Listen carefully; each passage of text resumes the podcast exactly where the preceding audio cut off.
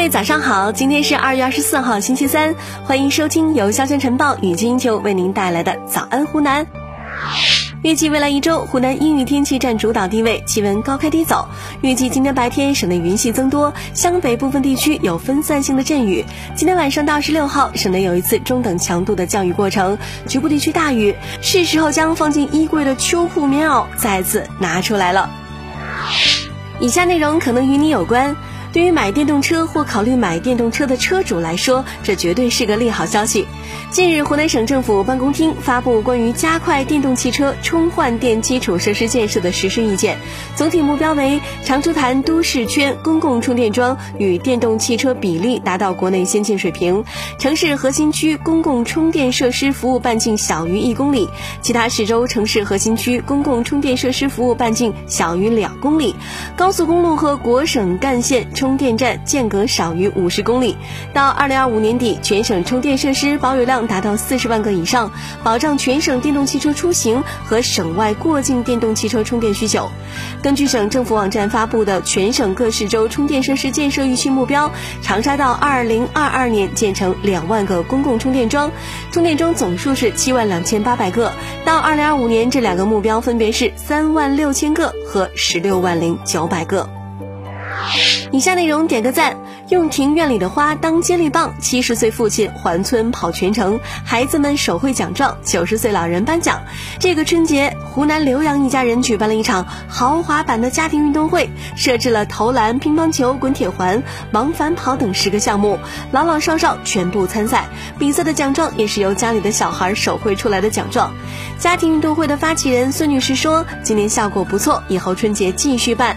这种全家人一起齐心协力做一件事的感觉非。”常棒，一家人的心也连接的更加紧密了。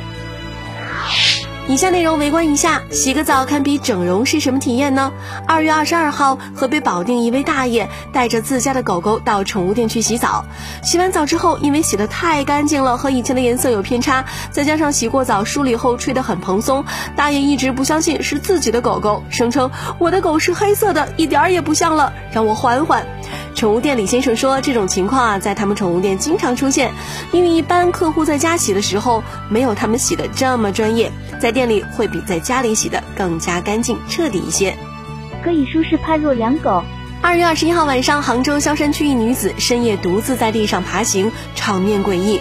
二十三号，目击者樊女士说，该女子年龄大约四十岁，在地上爬了一个多小时。女子是和朋友一起喝酒，喝多了朋友没有送她回家，可能比较伤心。目击者还表示，女子还掉到河里之后，自己又爬了上来。后来有人报了警，醉酒女子报了几个号码，警察打过去，对方都说不认识她，于是警察直接将醉酒女士带回了住所。这样的朋友可以绝交了。二月二十二号，江苏扬州广陵区一村里田地起火，消防员迅速赶往现场救援。消防到达现场之后，将车停在了一大妈家的门口。救火结束之后，大妈觉得消防车停在家门口不吉利，要向消防员收取二十块钱。消防员无奈选择报警。根据同队的消防员向媒体透露，消防员不给钱，他就拦着车不让走。后来村领导和派出所的人出面协商，消防车才得以顺利开走。大妈的行为引起了网友的热议，有网友对大妈的。行为表示谴责，你让最可爱的人寒了心。近日，招聘平台上的一则截屏引发网友吐槽。本是一个普通的自媒体运营招聘，却因为最后一条条件“诺贝尔文学奖得主优先”，让网友们纷纷留言。截图显示，这则招聘岗位的主要工作是完成各平台自媒体的内容填写和运营，制作短视频的内容输出。而职位要求中也提及本科及以上学历，要记者编辑、企业文案经验优先，有较强的抗压能力。按照这些要求，目前求职市场上应该有很多自媒体求求职者可以胜任的。但是职位要求的最后一条要求。诺贝尔文学奖得主优先，实在是过于魔幻。